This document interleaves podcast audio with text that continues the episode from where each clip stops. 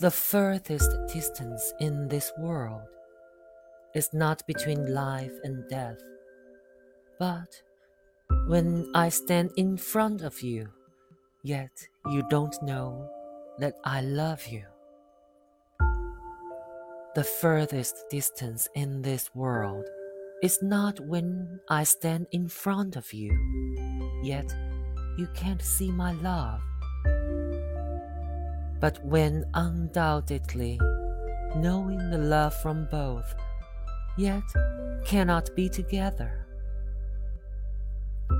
The furthest distance in this world is not being apart while being in love, but when painly cannot resist the yearning, yet pretending you have never been in my heart.